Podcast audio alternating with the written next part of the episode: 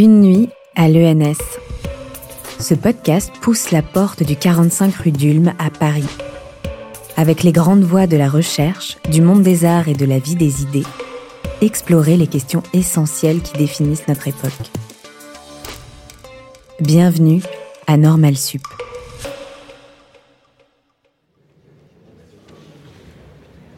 « 20h le 9 septembre 2022, cours Pasteur.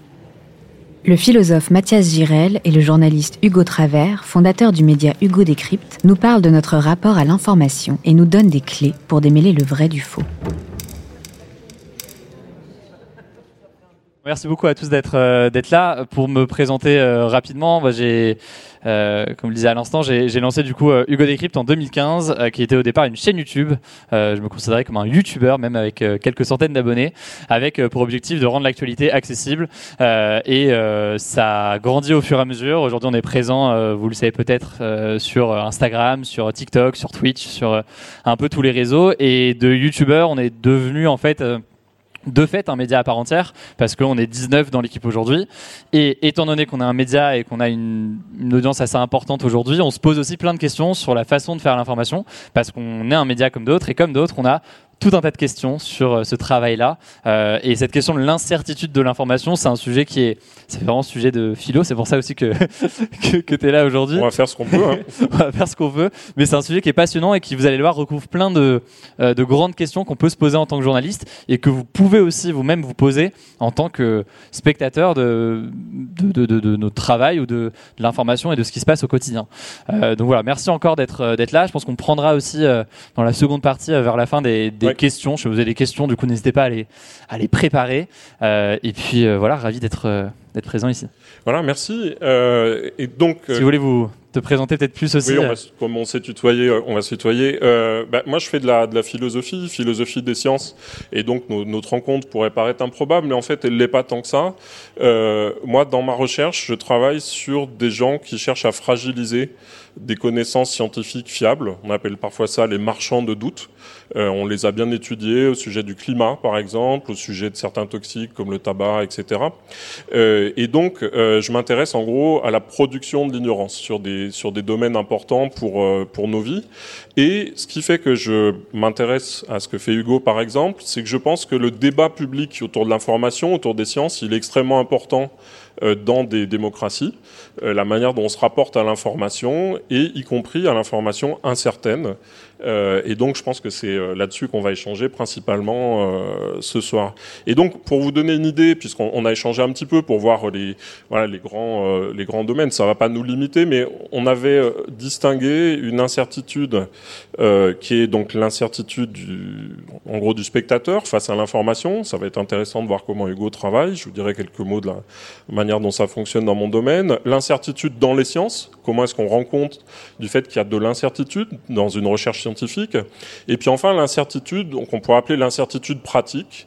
Moi-même, en tant que personne humaine, comment est-ce que je peux me sentir éventuellement mise en danger par l'incertitude? Comment est-ce que euh, je m'y rapporte? Et donc peut-être sur, le premier volet, sur l'incertitude du, du spectateur, comment elle se, se, manifeste quoi dans ton travail et dans la réflexion que tu as sur ton travail? Déjà, c'est vrai qu'à la présentation du sujet comme ça, ça peut faire euh, peut-être pas un peu peur, mais le sujet peut paraître assez complexe ou lointain euh, si on n'est pas journaliste ou si on n'a pas travaillé sur le sujet. En réalité, euh, ce qu'il faut bien comprendre, c'est que quand on parle de notre rapport à l'information, c'est un sujet qui nous concerne tous. C'est-à-dire que un média ou un journaliste, c'est pas un simple relais de l'information qui va voir ce qui se passe et le transmettre de façon complètement neutre ou je ne sais quoi. Il y a des choix qui sont faits en tout genre, il y a des biais en tout genre, il y a des incertitudes justement euh, en tout genre. Et c'est intéressant du coup en tant que citoyen qui s'informe sur les sujets euh, euh, d'actualité, quels qu'ils soient d'ailleurs, politiques ou même plus, plus légers, culturels ou autres, bah, de savoir comment se produit cette information et toutes les questions que ça, pose. On disait le, premier point, c'est la question de l'incertitude du, spectateur face à l'information pour commencer, il y a un premier point qui est important, qui est peut-être le plus évident quand on en parle, c'est la question de la fiabilité d'une information. Euh, est-ce que ce qu'on entend ou est-ce qu'on lit euh, est vrai ou euh, n'est pas vrai?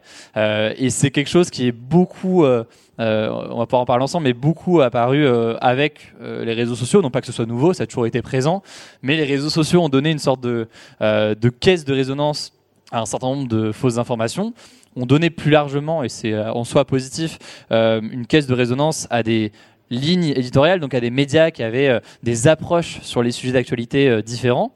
Ce qui fait qu'on se retrouve dans une situation où, pour dire les choses, on, a du mal parfois, à savoir ce qui est vrai, ce qui est faux.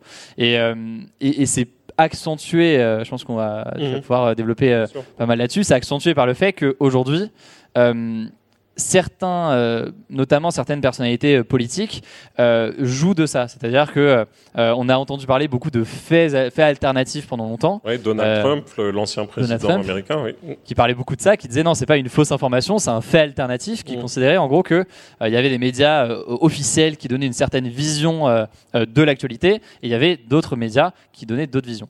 ce qui peut être dans certains cas vrai, parce qu'il peut y avoir plusieurs façons de voir un, fait d'actualité, mais ce qui parfois peut être aussi une, une façon de, en fait, de propager des informations qui sont fausses. Et sur ce point-là, et après je, te laisse la parole, mais le, des partis politiques eux-mêmes s'en saisissent. Euh, par exemple, on a vu lors des dernières élections, notamment en France, des euh, politiques, ou des partis politiques plus précisément, reprendre des codes, reprendre des formats de médias euh, typiquement le format de brut que vous voyez un peu avec des, gros textes qui s'affichent sur des vidéos carrées, reprendre ces formats-là, mais sans dire qu'ils étaient un parti politique derrière pour propager en fait telle ou telle vision de la société. Ce qui montre bien une sorte de brouillage de pistes euh, dans la situation actuelle. Oui, ça, me semble être un, phénomène tout à fait fondamental et qu'on retrouve aussi quand on s'intéresse euh, aux sciences. et d'un certain point de vue, le pluralisme est une bonne chose parce que ça permet de diversifier les points de vue, d'introduire des nouveaux points de vue, et ça peut aussi parfois être une menace quand il y a beaucoup de versions concurrentes d'un même euh, récit. Moi, dans mon domaine de recherche, euh, ça s'appelle exploiter les facteurs ou les autres explications ou brouiller les pistes.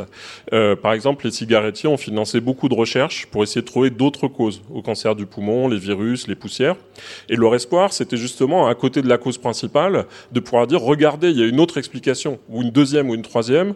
Dans le domaine du climat, ça s'est fait beaucoup. Euh, on a essayé de dire, ah bah, ce ne sont pas uniquement les gaz à effet de serre, c'est le soleil, ou c'est un autre, euh, un autre aspect qui ne dépend pas directement des, humains. Et donc, ça pose un vrai défi quand on cherche non seulement soi-même à s'orienter dans l'information, mais à donner des pistes à un public. C'est comment on fait pour hiérarchiser les sources. Parce que euh, tu disais à l'instant que certains sites un peu obscurs mimaient, cherchaient à imiter les codes des médias euh, traditionnels. Bah, dans les exemples sur lesquels j'ai travaillé, on a exactement ça. C'est-à-dire que la recherche qui était financée, parfois elle était même faite par des vrais scientifiques qui pouvaient poser en blouse blanche, qui pouvaient publier des articles.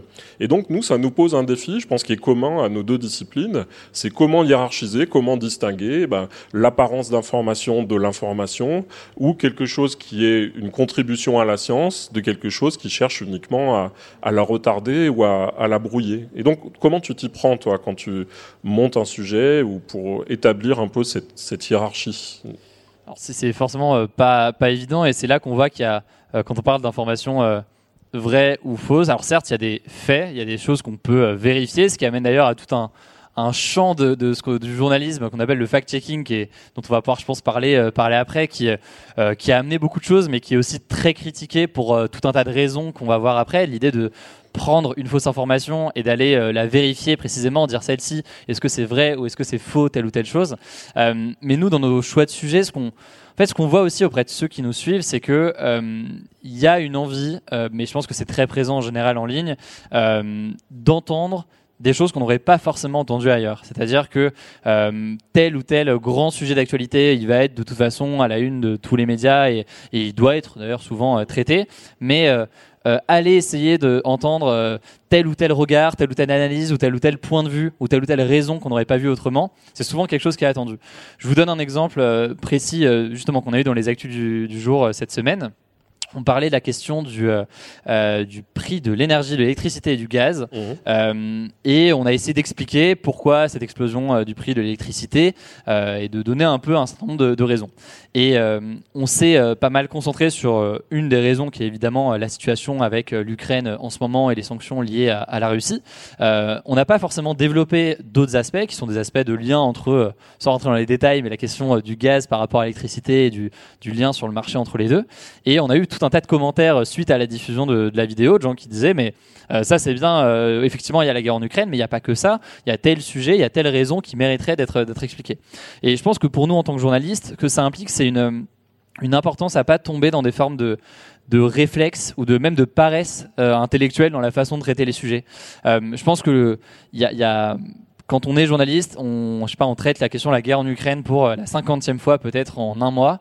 Euh, le risque, c'est de tomber dans une forme d'automatisme et de dire, ok, bah tel sujet, on parle du prix électricité, bah en général, ça c'est la guerre en Ukraine en ce moment parce qu'on sait qu'il y a un lien et voilà. Et en fait, de pas faire l'effort de questionner si réellement, dans ce cas précis, c'est le cas. Et cette question du, du cette forme d'automatisme et de et de, de paresse intellectuelle qu'on peut avoir, c'est un nous, une vraie vigilance qu'on essaie d'avoir euh, au, sein de l'équipe, que je pense tous les médias essaient d'avoir, mais qui n'est pas si évidente à cerner parce qu'elle peut vite mener à, des erreurs. Et euh, nous, on a la chance avec notre communauté d'avoir des retours directement si on voit qu'il y a des, choses qui manquent, mais c'est quand même un, enjeu qui est important. Mmh. Peut-être une petite question ponctuelle là-dessus. Comment tu fais pour vérifier, par exemple, quand il y a un doute sur une information, euh, parce qu'on pourrait dire les critères traditionnels, c'est de se dire bon, il y a des chercheurs qui travaillent que là-dessus, ou il y a des institutions qui travaillent que là-dessus. C'est un critère comme un autre, mais comment tu fais pour aller euh, trouver la source qui te permette de rectifier l'information? Je pense qu'il y a des éléments qui sont assez euh, traditionnels et que, les journalistes apprennent en école de journalisme. L'idée de oula, je crois que la non, plus sérieusement donc il y, a des règles qui sont classiques euh, pour euh, les journalistes. L'idée d'aller euh, croiser des sources, etc. C'est un travail qui est, qui est classique. Mais on parlait de, de paresse intellectuelle tout à l'heure, et, et, tu parlais d'études de recherche scientifique. Typiquement, c'est quelque chose. On est assez vigilant aujourd'hui. On a fait l'erreur de pas être vigilant au départ. on a souvent des entreprises, des boîtes qui payent un institut de sondage quel qu'il soit, euh, il y en a plus sérieux que d'autres, euh, pour réaliser une étude. Je sais pas, on a une, euh, une entreprise de literie qui du coup vend des lits et qui va faire une étude sur la question du sommeil pour sortir une étude assez intéressante, un peu insolite, où on découvre que je sais pas moi, les, les Français dorment. Euh, je n'ai pas d'exemple précis, mais vous voyez un peu l'idée. Et ces études, au début, on avait tendance à les relayer assez facilement en se disant oh bah c'est marrant, euh, l'anecdote est drôle, euh, oh, les, les, Français euh, dorment mieux que les Allemands et donc on va quand même en parler parce que c'est insolite et c'est marrant. Sauf que ça fait partie de ces sujets-là où par manque de vigilance, on peut se retrouver à peut se retrouver à relayer en fait des études ou des choses qui parfois sont assez peu rigoureuses d'un point de vue de l'information qui est donnée et c'est un enjeu par exemple qui est, qui est important et, et non il y a un autre élément là-dessus que pour donner l'exemple de la question du mmh. prix du gaz et l'électricité que, que je donnais à l'instant, euh, ce qu'on fait de temps en temps, et ça paraît assez périlleux dit comme ça, mais je vais essayer de l'expliquer, ce qu'on fait de temps en temps, c'est qu'une fois qu'on a fini notre sujet, on tape de façon complètement aléatoire des mots-clés liés au sujet. Alors sur Internet, mais ça on, on, le fait déjà, mais même sur Twitter ou sur des réseaux sociaux, pour voir ce qui apparaît. Pourquoi est-ce qu'on fait ça? Parce que parfois, il y a des sources ou des éléments intéressants qu'on n'aurait pas vus et qui peuvent tomber euh, par chance ici. Mmh. Parfois aussi, on a euh, des euh, fausses informations justement qui sont véhiculées et donc qui sont intéressantes à connaître pour savoir s'il y a besoin éventuellement de faire justement ce travail de fact-checking pour débunker telle ou telle info. Et plus généralement, ça nous donne une, forme de, une forme de, de, de de cartographie, alors très biaisée et très, euh, euh, très partielle parce que euh, c'est qu'un réseau social, mais de ce qui peut se dire sur tel ou tel sujet. Et c'est une forme d'ouverture, une fois qu'on a rédigé notre sujet, qui peut nous, nous aider aussi à, cerner un peu tout ça et à anticiper éventuellement certains retours. Mmh. Dans les domaines sur lesquels je, travaille, c'est intéressant parce qu'on a quelque chose d'un peu analogue. Je ne sais pas si vous êtes au, courant dans la salle, mais euh, dans les publications euh, biomédicales, donc sur la médecine, euh, on a découvert, il y a quand même un certain nombre d'années, qu'il y avait un certain nombre d'articles qui étaient signés par des chercheurs ou des chercheuses, mais qui en fait étaient rédigés par des compagnies pharmaceutiques. Et c'est pas si donc on appelle ça les auteurs fantômes parce qu'en fait ils signent, mais c'est pas eux qui ont écrit l'article, et c'est pas si évident que ça à débusquer. Et le fait, par exemple, d'aller rechercher des sources, euh, des, on va dire des éléments de langage, des choses ailleurs, ça permet parfois de dire, bah, regardez ce que vous êtes en train de publier ou de dire en votre nom, c'est pas vous qui l'avez écrit, on trouve ça sur le site, de, je vais pas dire de, de nom de, de compagnie, euh, mais souvent c'est des enquêtes qui prennent beaucoup de temps, qui sont très coûteuses en temps y a un temps qui est peut-être pas forcément évident à avoir euh, si on, travaille euh, beaucoup de sujets.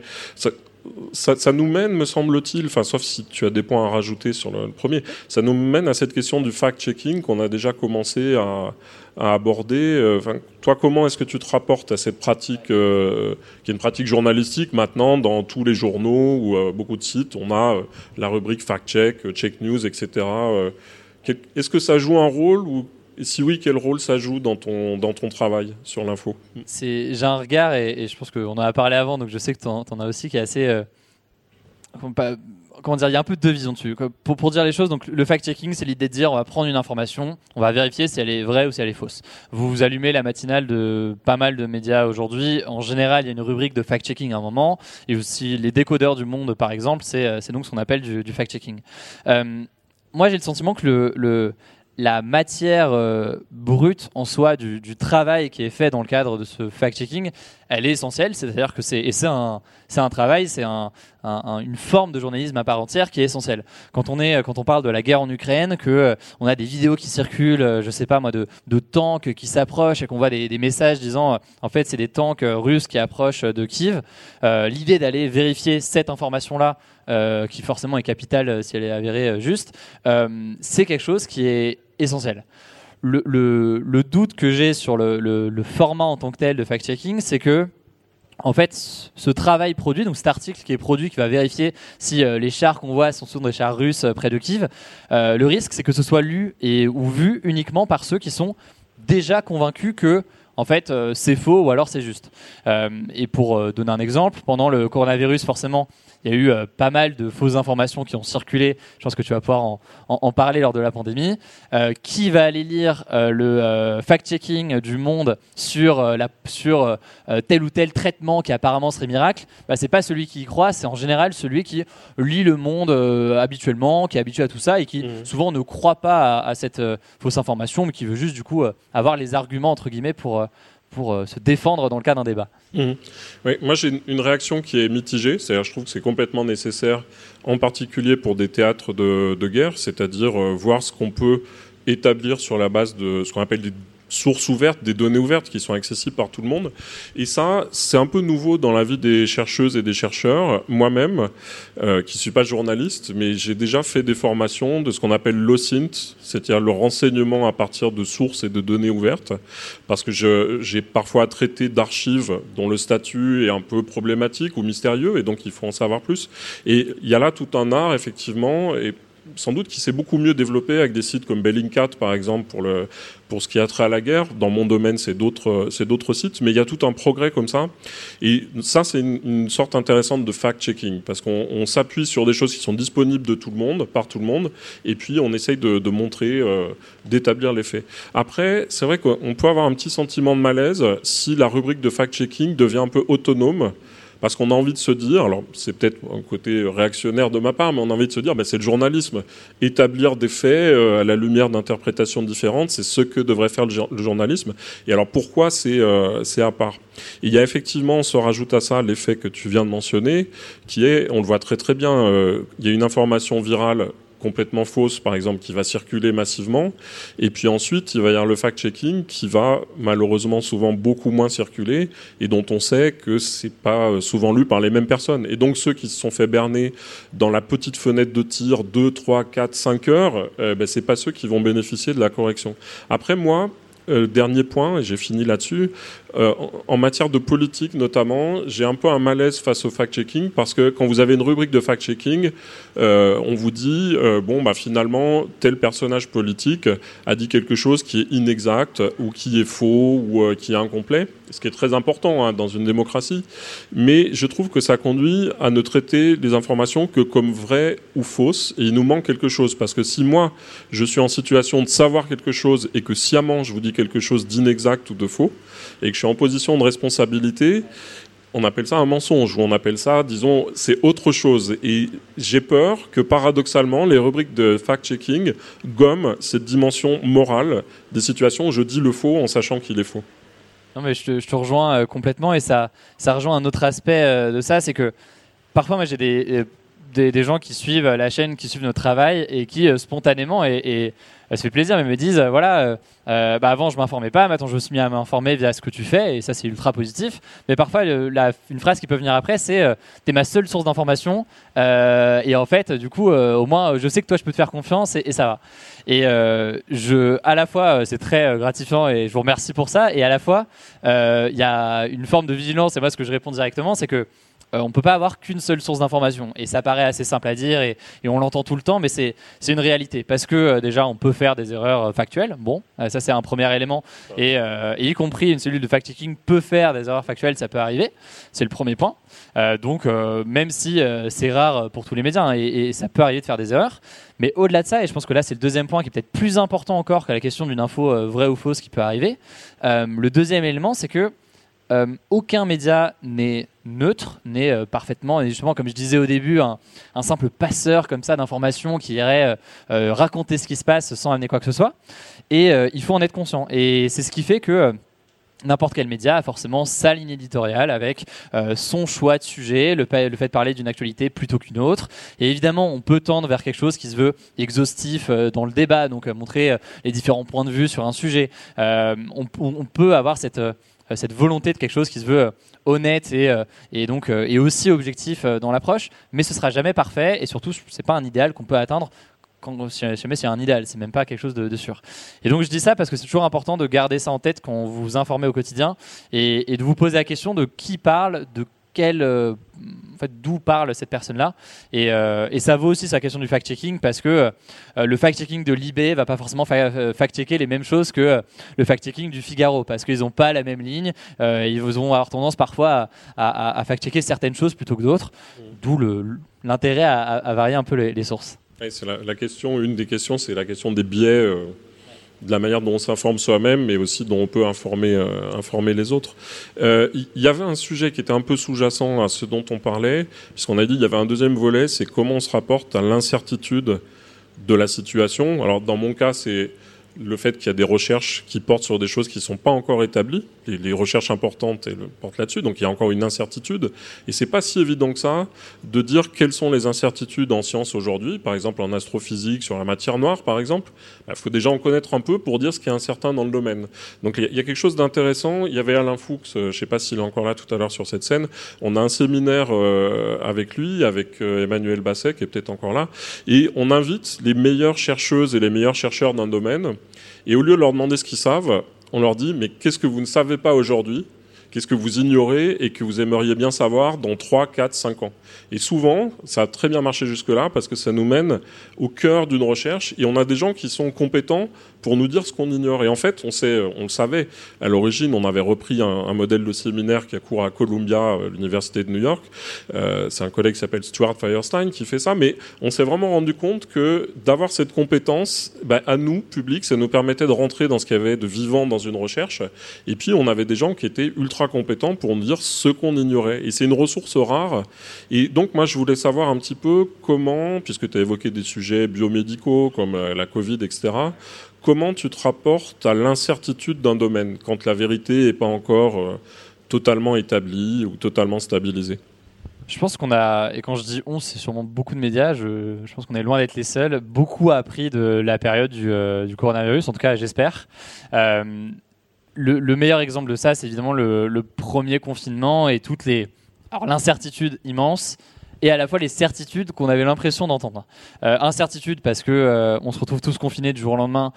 On ne sait pas ce qui va se passer pour dire les choses, dans quelle mesure ça va durer. Euh, moi, je me souviens du premier confinement où je me disais bon, ok, c'est en, mars, mais a priori, Solidays ou je sais pas quel festival en juillet, on pourra y aller, il, ce sera bon, quoi. On, a vu comment ça comment ça a tourné. et donc il y a cette forme d'incertitude et il y a aussi en même temps un discours qui vient euh, du gouvernement ou des gouvernements euh, de différents euh, États, qui parfois il paraît assez sûr de lui. Et avec le recul, on a bien vu ce que ça, ce que ça pouvait entraîner comme, comme problème. Évidemment, l'exemple le plus important, ça a été le, la question des masques où euh, lors du lors du premier confinement il y a eu ce, ce, sujet alors et sur les stocks et sur tout ça mais c'est euh, ce discours en gros qui dit ça sert à rien et ça vous avez forcément vu des euh, des membres du gouvernement à l'époque tenir de tels propos inutile de porter des masques voilà. Aller lors du premier confinement faire vos courses sans masque quand on y pense aujourd'hui c'est assez lunaire. Et face à ça en fait pourquoi est-ce que j'en parle et pourquoi est-ce que je pense qu'on doit être très vigilant aujourd'hui c'est que justement sur un sujet comme ça, il y a beaucoup d'incertitudes. Il ne faut pas prendre pour acquis forcément quelque chose qu'on va entendre, euh, y compris de la part du gouvernement. Et ça, ça vaut. Euh, pourquoi est-ce que j'en parle là? C'est que ça vaut dans tous les sens. Il faut être très vigilant quand quelque chose vient du gouvernement, mais euh, c'est le doute est quelque chose de bon et je considère qu'il doit être fait, y compris avec le gouvernement. Mais ce doute-là, il doit être fait en fait sur tout ce qu'on voit, y compris sur les réseaux sociaux. Et c'est là où il y a parfois un, un problème, c'est qu'on va avoir des gens qui vont dire, alors qui vont seulement euh, en fait croire à, 100% euh, tout ce qu'ils vont entendre sur des médias traditionnels, disons, je dis ça avec des grosses guillemets. Et ça peut poser problème parce qu'il faut avoir un regard critique à minima sur la façon dont l'information est traitée, et c'est ce qu'on essaie d'évoquer ici. Et en même temps, on va avoir d'autres gens qui vont avoir, euh, qui vont croire sur parole tout ce qu'ils peuvent vont voir éventuellement sur les réseaux sociaux, et là aussi ça pose problème. Donc ça pose un besoin de douter et d'être et aussi d'assumer parfois qu'on ne sait pas. Euh, je pense que c'est aussi une autre leçon importante. Euh, nous, on est très vigilants maintenant sur pas mal de sujets. Dès qu'on ne sait pas et qu'on ou même qu'une autre position de journaliste ne nous permet pas de répondre à telle ou telle question, on n'a aucune gêne aujourd'hui à dire là-dessus. Honnêtement, euh, soit on n'a pas le temps de détailler là, soit on n'a pas les éléments de réponse, et donc à ce moment-là, soit on peut renvoyer vers d'autres d'autres pages ou d'autres liens. et je pense qu'il faut assumer aussi de ne pas savoir quand on ne sait pas. Ça permet de ne pas effriter une confiance qui me paraît assez assez importante. Oui, c'est essentiel. Il y a sans doute un changement des pratiques parce que c'était peut-être pas les meilleurs euh, médias training, mais il y a quelques années, training, les gens disaient oula, si vous dites que vous ne savez pas quelque chose à la fin de l'entretien, vous annulez tout ce que vous venez de dire auparavant, ce qui est un peu dommage parce qu'on peut être tout à fait fiable sur les réponses précédentes et tout à fait fiable sur euh, ce qu'on dit euh, ignoré.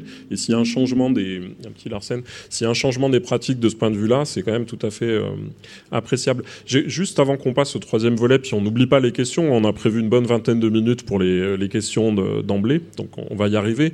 Mais peut-être juste avant de quitter ce deuxième point, il y a derrière, il y a la question des biais qu'on a un petit peu évoqué. Alors on en a beaucoup parlé récemment je ne sais pas dans la salle si vous en avez entendu parler, mais on, parle parfois du biais de confirmation. C'est-à-dire que le fait que quand je fais une recherche sur Internet ou sur n'importe quoi, euh, je vais avoir tendance à sélectionner l'information qui est favorable euh, à mes croyances antérieures. Il y a le biais de proportionnalité où euh, quand il y a un événement considérable, je cherche une cause considérable.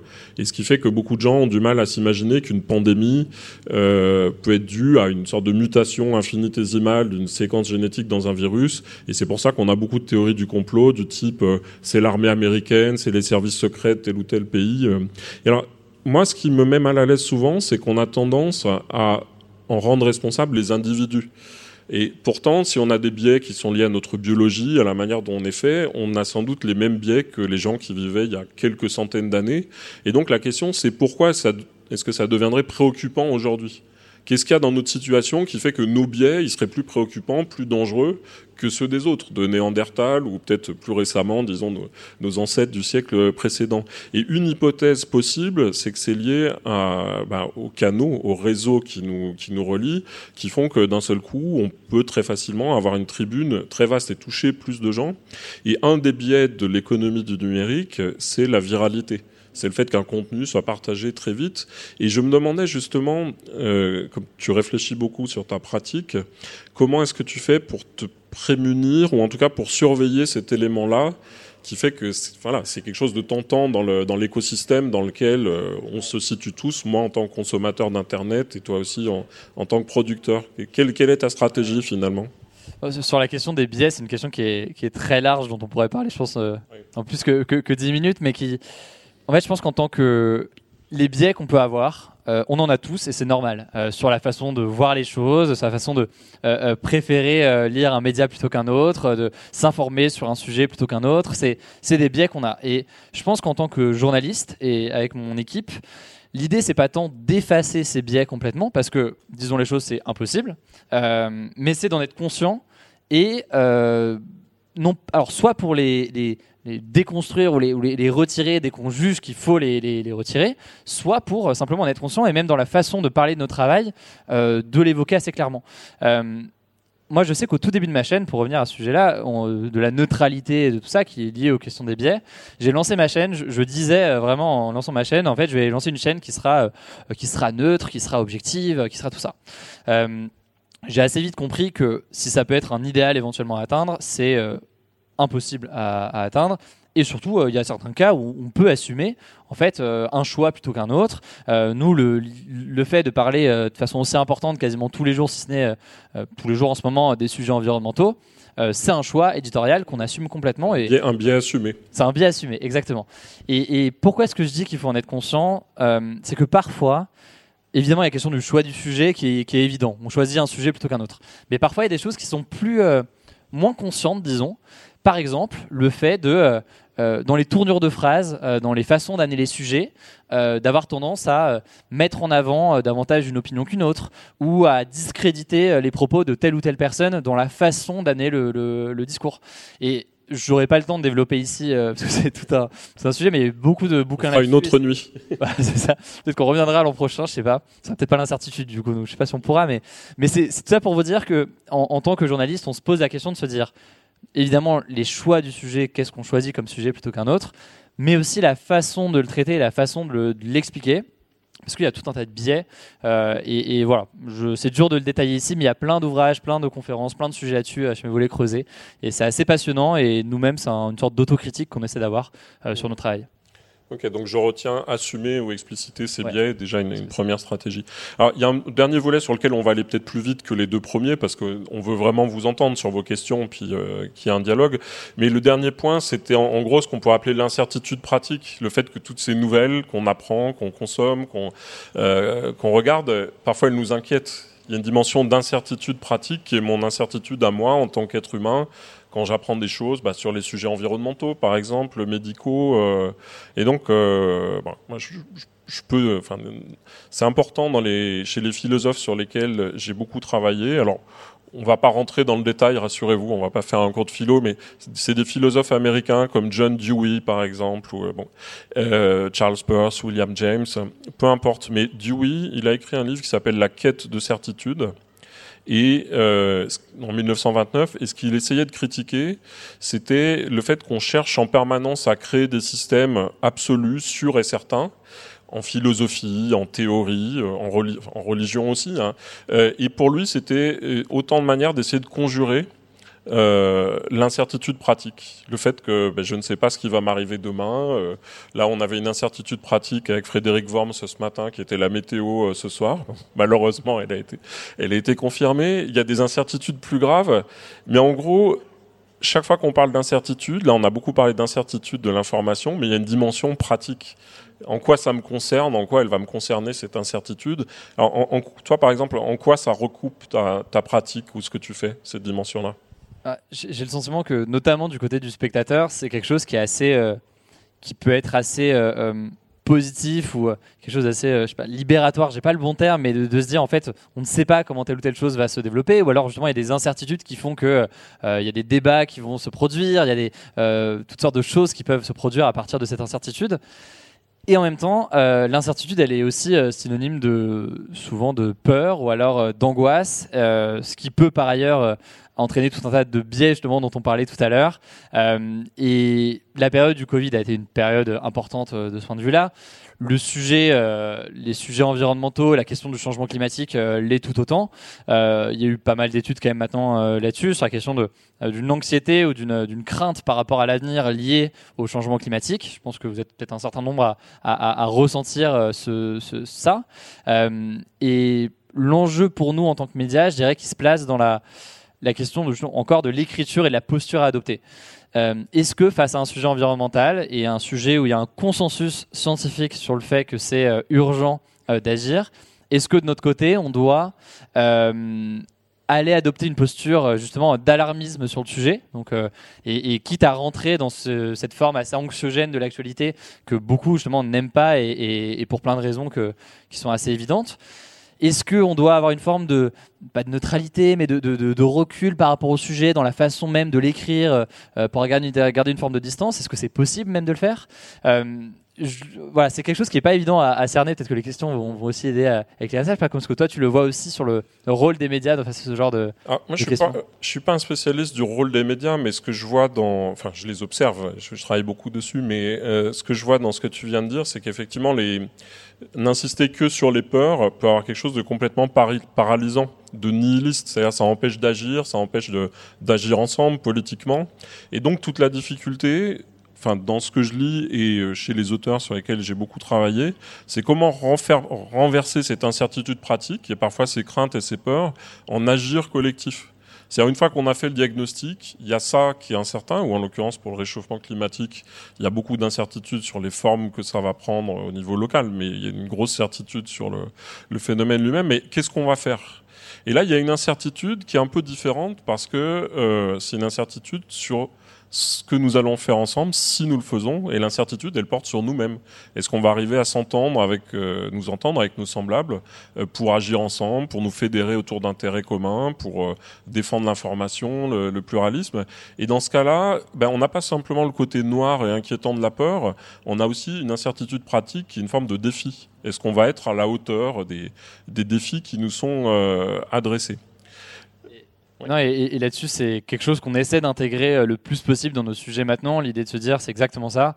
Euh, on a euh, un sujet lié au changement climatique.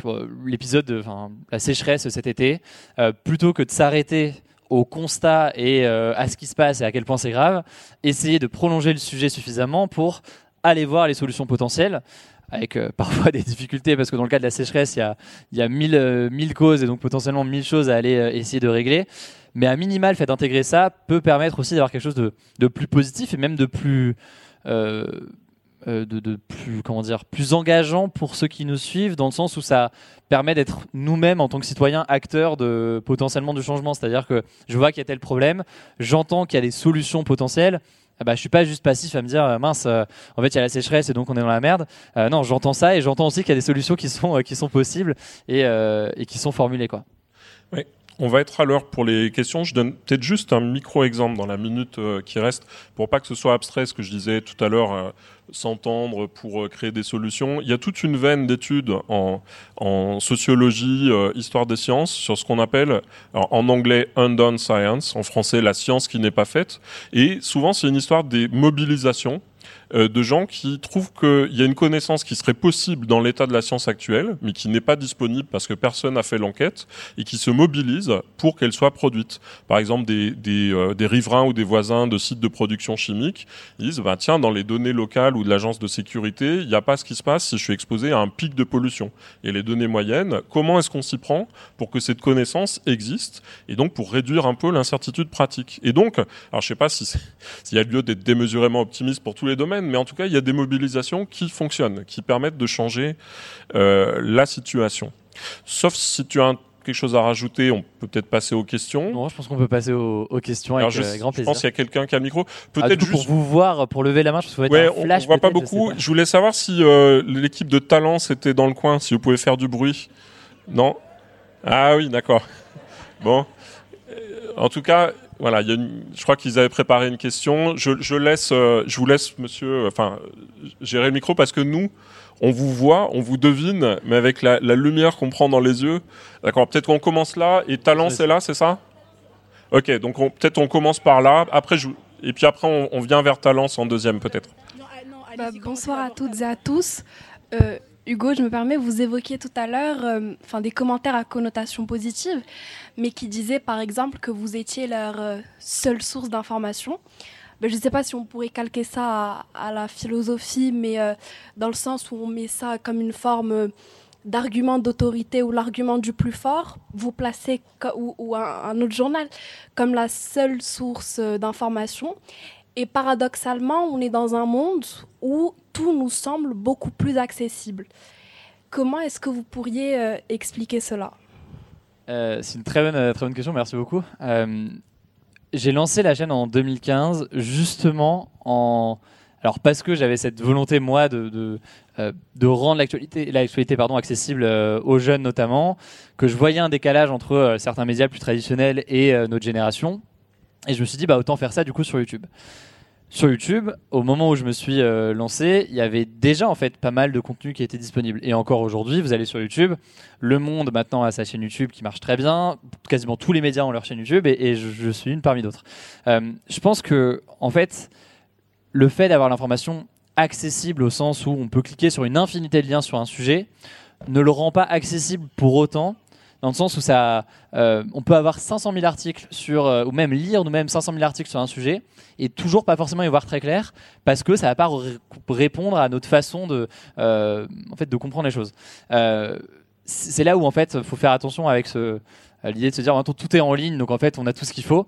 Oui, et en même temps non. Et c'est ça aussi, je pense, qui fait le succès de la chaîne aujourd'hui, c'est que dans notre travail d'écriture et d'approche des sujets, je pense qu'avec mon équipe, on a réussi à avoir une approche suffisamment euh, innovante et nouvelle euh, pour que justement ça parle à un public qui ne s'informait pas euh, forcément autrement.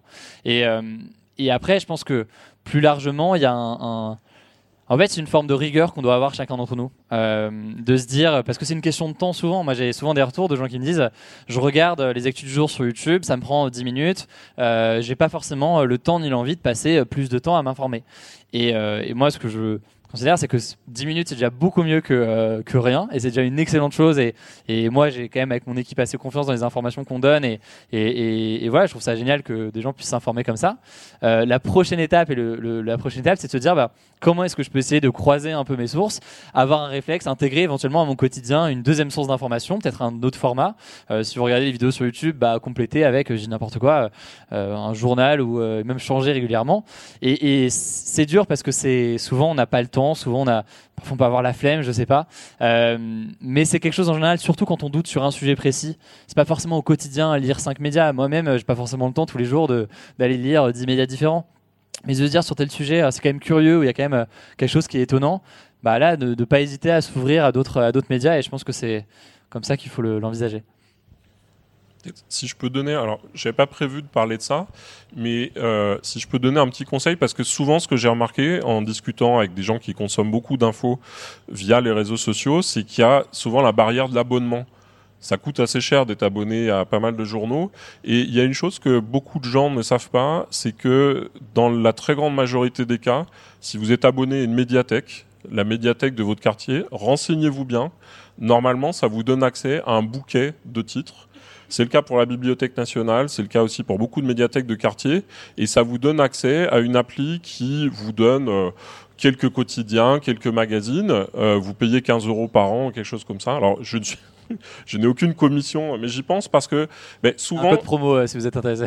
Je, je touche aucun, aucun royalties des, des médiathèques, mais ça permet de briser une barrière parce que souvent, en fait, on voit que les gens sont obligés de se limiter au chapeau d'un texte euh, et euh, bon, ça peut être un moyen d'aller euh, d'aller plus loin dans ce pluralisme de l'info. Et là-dessus, souvent, les facs ou les écoles peuvent avoir parfois des, alors au-delà des, des, bibliothèques, mais peuvent avoir des, accès en ligne vous avez peut-être déjà consulté dans le cadre de vos études, c'est toujours intéressant. Et par ailleurs, beaucoup de médias en ligne ont des formules étudiantes, ou pour soit étudiants, soit personnes en recherche d'emploi, enfin n'importe, mais qui peuvent permettre d'avoir. Je sais que Mediapart le fait, mais pas mal de médias le font, et c'est une bonne façon aussi de, de, tenter ça. Quoi. Alors nos amis de talent, ce que je vois pas bien mais que je devine, est-ce qu'il y a une, ouais, est-ce qu'il y a une question? Bonsoir. Ouais. En fait, euh, on a une. Comment? Euh, Oui. Du coup, on a une question pour euh, nous tous, tous les élèves de Talence, qu'on a préparé. Et en fait, ça, en fait, ça rejoint un peu la question d'avant. c'est est-ce que vous pensez que les nouveaux médias émergents sur les réseaux sociaux pourront un jour supprimer les médias traditionnels, tout ce qui est papier, euh, tout ça, tout ça. Enfin, excusez-moi du terme, tout ça, tout ça, mais, euh, l'ensemble, excusez-moi, mais, euh, l'ensemble, vous voyez. La, la, question est claire, Oui. La question est claire.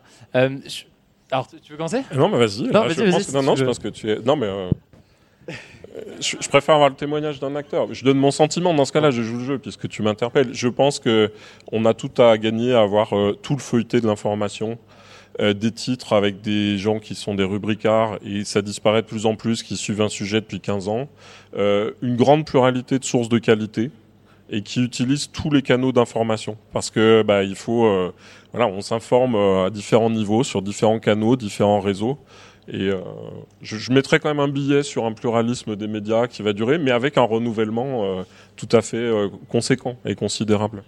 Non, je, te, je, te, rejoins complètement sur le fait qu'il faut de, il faut de tout, euh, surtout parce que tout le monde n'est pas sur les réseaux sociaux. Hein, malgré le fait que notre génération il soit beaucoup, c'est pas le cas de, euh, de toutes les générations. Il faut de tout euh, en termes de support, en termes de ligne éditoriale. C'est ce qui fait aussi la, la richesse d'un, bah, d'une démocratie. C'est un peu bateau dit comme ça, mais c'est le cas. Il faut de tout. En fait, ce qu'il faut aussi avec cette pluralité, c'est euh, davantage d'éducation aux médias et, de faire en sorte de sensibiliser à tout ce qu'on a pu évoquer ici. On a évoqué quelques questions parmi euh, des dizaines d'autres, mais c'est des sujets importants. Euh, d'être conscient de ces biais-là, de ces risques-là, de cette incertitude en tout genre. Je pense que c'est important d'en être conscient pour justement faire face après à cette pluralité d'informations. Maintenant, sur la question plus précise de la suppression de médias, de supports plus traditionnels, moi, je il y a deux choses pour moi. Il y, a, les supports, donc il y a les, je sais pas, les réseaux sociaux, la presse écrite, la télévision, euh, la radio, et il y a les médias en tant que tels, les rédactions, euh, Le Monde, euh, France Télévisions ou le service public en général, TF1 ou quoi. Je pense que les supports sont pour moi, le, format papier est quasiment voué à disparaître. C'est-à-dire que hormis euh, des, euh, des, formats euh, plus de temps long comme on peut avoir, et Society en est un bon exemple, Alors c'est pas, mais c'est pas du quotidien, et, hormis certains formats, le, format quotidien en papier, par exemple, selon moi, est voué à disparaître ou quasi disparaître. c'est le cas de pas mal d'autres supports qui existent aujourd'hui c'est un, pronostic personnel qui, vaut, euh, qui vaut ce qu'il vaut, mais euh, il y a une telle évolution euh, très rapide aujourd'hui qui est que, parmi vous, je suis pas certain qu'il y ait beaucoup de personnes qui ont ou acheté ou ouvert un journal papier régulièrement ces derniers mois, ou même tout court ces derniers mois. Euh... Si vous levez la main, on vous verra pas, mais euh, qui ont acheté un journal papier. Ah oui, bah quand même. Ok. Sur les bords, okay, hein, sur okay, les bords. Ouais, ok. Ouais. Ok. Et à l'inverse, qui n'a pas récemment ouvert régulièrement comme ça un journal papier? Bon, ça va plus dans ce sens-là. Donc, bref, dans tous les cas, il y a la question du support. Euh, moi, je pense qu'il y a une évolution qui va aller assez vite euh, et qui, qui, est déjà en cours en ce moment. Maintenant, il y a la question plus des médias et des marques médias en tant que telles. Et c'est là où là, je pense que le monde sera toujours présent, ou il y a moyen que le monde soit toujours présent dans 100 ans. Euh, le monde, en ce moment, a une version euh, en ligne sur Internet qui est euh, très populaire. On peut s'abonner pour, pour suivre leur contenu. ils sont rentables d'ailleurs, même économiquement, avec cette formule-là. ils sont voués à continuer en ligne à faire leur travail. Ils ont une excellente chaîne YouTube de la même façon. Ils sont présents sur Snapchat. Ils, poursuivent leur travail sur des nouveaux supports. C'est là où, effectivement, certains médias, s'ils réussissent pas cette transition, risquent d'être en difficulté. Si un média papier reste un quotidien, euh, euh, n'importe quoi, local reste 100% sur la version papier, il y a un risque qu'ils s'en sortent pas. Mais, autrement, les marques médias, en fait, c'est celles qui réussiront à faire cette transition qui s'en sortiront. Ma réponse était très longue pour pas grand-chose, mais je pense que voilà, la réponse est claire. Bonsoir. Bonsoir. Euh, alors, euh, étant euh, étudiante en médecine, il y a une question qui se pose parce qu'on différencie souvent donc les sciences dures et les sciences molles. Et c'est vrai que bah, les sciences dures, on considère que voilà, dire la science, dire, on considère des faits qui sont véridiques entre guillemets. Mais comment convaincre en fait euh, la population, le grand public, de quelque chose qui est censé être véridique, mais en sachant que la science évolue en permanence? Parce que finalement, c'est vrai qu'on est passé de, par exemple, la théorie, on pensait que la Terre était plate, maintenant on considère qu'elle est, est ronde. Mais comment, comment est-ce qu'on est sûr que ça ne va pas évoluer dans le temps? Et voilà, comment convaincre sur ça, sachant que c'est en perpétuelle évolution? Je, je, peux, je pense qu'on a chacun une réponse à, à donner. Alors, l'exemple de la Terre plate, contrairement à ce qu'on pense, c'est une idée qui n'a plus cours euh, depuis les Grecs. Hein. Enfin, c'est pas quelque chose qui serait revenu. Je sais qu'il y a des sites euh, terraplatistes. On en parlait ce matin dans, dans une autre, dans une émission. Euh. C'est toujours intéressant d'ailleurs de d'interroger si on est face à un terraplatiste, euh, comment est-ce que l'attaque japonaise à Pearl Harbor a bien pu se dérouler si jamais ils ont dû faire tout le tour de la Terre pour frapper les les Américains de l'autre côté ou enfin il y a, y a, pas mal de comment ils expliquent les marées par exemple? Comment vous expliquez les marées sur une terre plate? Enfin, c'est pas c'est pas si évident que ça. Et moi, je, je pense que ce qui est intéressant, c'est justement d'avoir des gens qui savent parler des sciences et de la manière dont les découvertes ont été faites ou des théories se sont imposées. Parce que les théories, euh, elles sont pas seulement vraies ou fiables ou véridiques, etc. Elles expliquent des choses et elles permettent de prédire des événements. La théorie des marées, elle vous permet de prédire les deux marées par jour euh, qu'on a et pas une. Et donc, euh, il y a idem pour des théories plus récentes. Et je pense que c'est un enjeu euh, capital de la vulgarisation des sciences, d'apprendre que le propre de la science, c'est de se reformuler en permanence. Là, par exemple, en ce moment, il y a beaucoup de spéculations autour de la matière noire en astrophysique. Euh, bon, euh, on se demande quel pourcentage de la matière on est capable de connaître, de détecter, mais ça ne rend pas nul et non avenu toute l'astrophysique qui a eu lieu au XXe siècle. Ça va enrichir le tableau des sciences, et donc faut arriver à, je pense, à enseigner euh, l'histoire des sciences d'une manière vivante. Mais il y a beaucoup de très bons exemples, y compris sur YouTube et d'autres d'autres réseaux, et en étant sensible au fait que ça se transforme en permanence. Et la science ne cesse pas d'être une science parce que les faits sont sans cesse mieux expliqués, s'enrichissent, sont expliqués par nos nouvelles lois. Et moi, j'essaie de répondre avec euh, le regard plus d'un point de vue d'un choix éditorial en tant que, en tant que média. Euh, il y a quand même certains sujets où il y a aujourd'hui un consensus scientifique qui est assez euh, clair. Euh, un exemple qu'on a beaucoup évoqué aujourd'hui, c'est la question du changement climatique, que euh, l'homme soit responsable de, ce changement climatique. C'est il y a une forme de consensus scientifique sur le sujet. J'en parle là parce que c'est un choix éditorial de faire un débat sur ce genre de sujet il y a plein de débats sur le changement climatique qu'il faut aborder, qu'il faut avoir, mais il y en a qu'il ne faut pas forcément avoir. Euh, le choix qui est, il y a encore, euh, je sais pas si cette année on en a eu, mais il y a encore un an ou deux, on envoyait euh, de certains médias de faire un débat sur la responsabilité de l'homme sur ce changement climatique. Je considère que c'est pas un débat qu'on doit avoir ou qu'on doit mettre de notre côté sur euh, sur, sur, la chaîne ou sur les, émissions ou autres qu'on peut faire. Et c'est un choix éditorial de considérer que non, à partir du moment où il y a un, tel consensus euh, scientifique, l'idée de rouvrir un débat sur le sujet en donnant l'impression que euh, en fait c'est 50-50 parce qu'on a deux scientifiques sur le plateau et donc on imagine que 50% des gens croient que l'homme a un impact et 50% ne le croient pas, c'est irresponsable et, ça n'a pas de sens. L'autre sujet qui est lié à ça du coup, c'est aussi la question de qui parle on a eu pendant euh, quand même la période de la pandémie euh, pas mal de situations. On a d'un côté un chercheur qui a travaillé sur le sujet pendant des dizaines d'années face à euh, quelqu'un, parfois qui juste exprimé assez fort, que ce soit sur les réseaux sociaux ou sur un bon plateau télé une fois. Un philosophe qui pensait qu'on en était à la 19e épidémie de Covid et que c'était l'origine du nom Covid-19. Par, exemple, effectivement. Ses, initiales sont M et O, je dirais pas son nom. je pense qu'ils pourront trouver. Euh, et, donc voilà, ça c'est aussi notre responsabilité dans le choix éditorial de, de, voir qui c'est qu'on met sur, euh, sur, sur, les plateaux. Et l'idée, c'est pas d'ailleurs de dire que euh, c'est forcément le chercheur qui a la vérité et, à l'inverse, le, le, citoyen lambda entre guillemets n'a pas le droit à la parole. C'est faux. Et, et, d'ailleurs, du côté même des chercheurs, il faut être vigilant. On peut être, on peut avoir un, un scientifique qui est médecin, mais du coup, il est peut-être pas très très pertinent pour aller parler justement du changement climatique ou autre chose. Donc c'est quand même, il faut faire attention quand on dit scientifique, ça peut, ça peut vouloir tout, tout et rien dire. Par ailleurs, un scientifique peut avoir euh, et euh, remporté plein de prix ou je ne sais quoi pendant une dizaine d'années et d'un coup, euh, en fait, commencer à dire n'importe quoi, rien ne l'empêche de, de, le faire. Donc voilà, quelques éléments de réponse. après, c'est un choix éditorial, encore une fois, de chacun des médias de, de, de traiter d'un sujet plutôt qu'un autre et de l'aborder d'une façon plutôt qu'une autre. Peut-être qu'au fond, on a, je crois qu'on a le temps pour une ou deux, peut-être trois questions si on fait vite. Euh, je suis désolée, donc ma question, elle va être un peu euh, biaisée par ma formation d'économiste. Mais euh, donc, ma première question, c'est qu'on a parlé des biais de confirmation. Et je me demandais que si on va plus loin et qu'on parle des questions de bulles informationnelles où les gens sont complètement enfermés, notamment sur les réseaux sociaux, dans des groupes où en fait tout le monde pense de la même manière et pense avoir trouvé la vérité et donc ne cherche même pas ailleurs, donc ne cherche pas d'autres sources d'informations. Euh, donc là, on a évidemment des économistes qui ont travaillé dessus, euh, Maria Petrovna, des sociologues, Brunner, etc.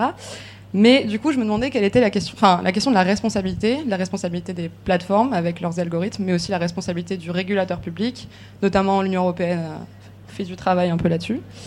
Et euh, une deuxième question qui est aussi sur la responsabilité, mais cette fois-ci des médias dits traditionnels, et c'est un peu la question qu'on a abordée juste avant, c'est-à-dire que là, c'est un peu une économiste énervé qui, va parler, mais euh, je suis tombée la semaine dernière sur un article dont je ne citerai pas euh, la source, euh, dans un journal qui se dit un journal économique, mais qui présente des causes de l'inflation qui sont absolument pas les, celles que les chercheurs mettent en avant. Et donc je me demande, le problème c'est qu'on voit sur les plateaux télé et à la radio des gens qui sont dits experts en économie, mais jamais des vrais économistes. Et donc quelle est la responsabilité aussi là des médias traditionnels? Alors sur les, est-ce qu'on fait, on va, faire peut-être la première question et après la, seconde. La première, c'était la question de les bulles, d'information. Euh, alors vaste sujet. Pour faire une réponse euh, un peu courte et directe là-dessus. Euh, idéalement, on a des réseaux sociaux qui fonctionnent de telle façon que ce genre de phénomène ou de biais ne se produisent pas trop. la réalité, c'est que c'est pas le cas. Bon, voilà, maintenant qu'on est là, j'ai pas vraiment avancé sur le sujet. moi, je suis très critique, enfin assez méfiant vis-à-vis de deux choses, euh, de plateformes qui elles-mêmes iraient euh, juger ce qui est vrai ou ce qui est faux. Euh, parce que c'est une entreprise privée basée aux États-Unis ou en Chine ou n'importe qui va décider, on ne sait pas comment, que tel contenu en fait est juste, tel contenu ne l'est pas et donc tel contenu doit être mis en avant, lui non. Et en même temps, je suis très méfiant vis-à-vis de l'idée de d'avoir l'État ou je ne sais qui ou une institution comme ça qui irait dire ça c'est vrai, ça c'est faux. Pourquoi? Parce qu'on a bien vu, euh, là pendant l'heure, on a échangé ensemble que, euh, y compris sur des sujets scientifiques, il y a des choses qui peuvent être remises en cause, il y a des, éléments qui font euh, débat, et ce débat, il est important, et on peut avoir le gouvernement qui, à un moment donné, va dire les masques, ça sert à rien, et quelques mois après, réaliser que c'est peut-être autre chose. Et ça vaut, encore une fois, pour toute forme de prise de parole. Donc, à partir de là, j'ai pas non plus solutionné la chose, parce que je dis qu'en gros, aucune régulation n'est bonne. Ce qui fait que j'ai pas d'élément de réponse. Euh, le plus important en réalité, c'est une forme de. On en revient à la question d'éducation aux médias, de se dire, bon, dans tous les cas, euh, quelle que soit d'ailleurs la forme de régulation qu'on peut avoir, rien ne sera parfait. Il y aura toujours des fausses informations, il y aura toujours des biais, il y aura toujours tout ce qu'on a évoqué ici. Et plus on est éduqué et sensibilisé à ces sujets-là, mieux on va s'en sortir. Euh, c'est pas facile, c'est pas évident parce qu'on pour en avoir parlé aussi parfois à, des enseignants ou à des profs au lycée ou autres, bah souvent c'est des cours qui sont, euh, souvent des profs d'histoire géo qui se retrouvent à le faire, sauf qu'en fait euh, ils n'ont pas le temps de finir leur programme, donc euh, ils le font rapidement, ou alors ils le font mais c'est assez touchy parce que forcément on, c'est des sujets qui sont sensibles, qui peuvent avoir des liens avec l'actualité, c'est pas des sujets qui sont faciles à aborder, mais je pense que ça passe par l'éducation. C'était très long comme première euh, réponse. Je vais faire très court, puis je pense qu'on va malheureusement être obligé de, par courtoisie avec les orateurs prochains, de, de céder la scène. Mais je pense que c'est important de cultiver des lieux où on est obligé de côtoyer des gens qui sont pas d'accord avec nous, voire dont on a du mal à supporter les opinions. Alors, je pense pas forcément à des repas de famille, hein, mais à des choses comme ça, parce que c'est essentiel. Parce que sinon, c'est très facile de zapper les gens qui sont pas d'accord avec nous, et ne serait-ce que pour être au courant de ce qu'ils pensent, ou parfois pour voir qu'il y a des il y a différentes opinions sur un sujet. Alors, je sais pas si c'est euh, dans la vie réelle ou euh, dans, on peut imaginer l'équivalent virtuel, mais c'est important de cultiver euh, de cultiver ça.